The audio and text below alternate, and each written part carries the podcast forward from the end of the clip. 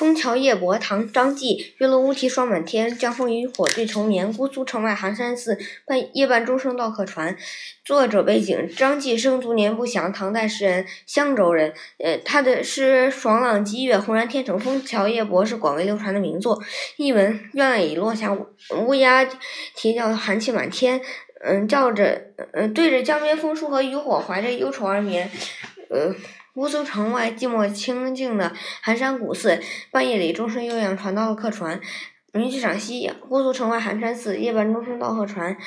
寒山寺的夜半钟声不但衬托出夜的宁静，更在重重的撞击失那颗孤寂的心灵，让让人感到时空的永恒和寂寞，和有关人生和历史的无限遐想。这种动静结合的意境创造，是最为典型的传达中国诗歌艺术的韵味。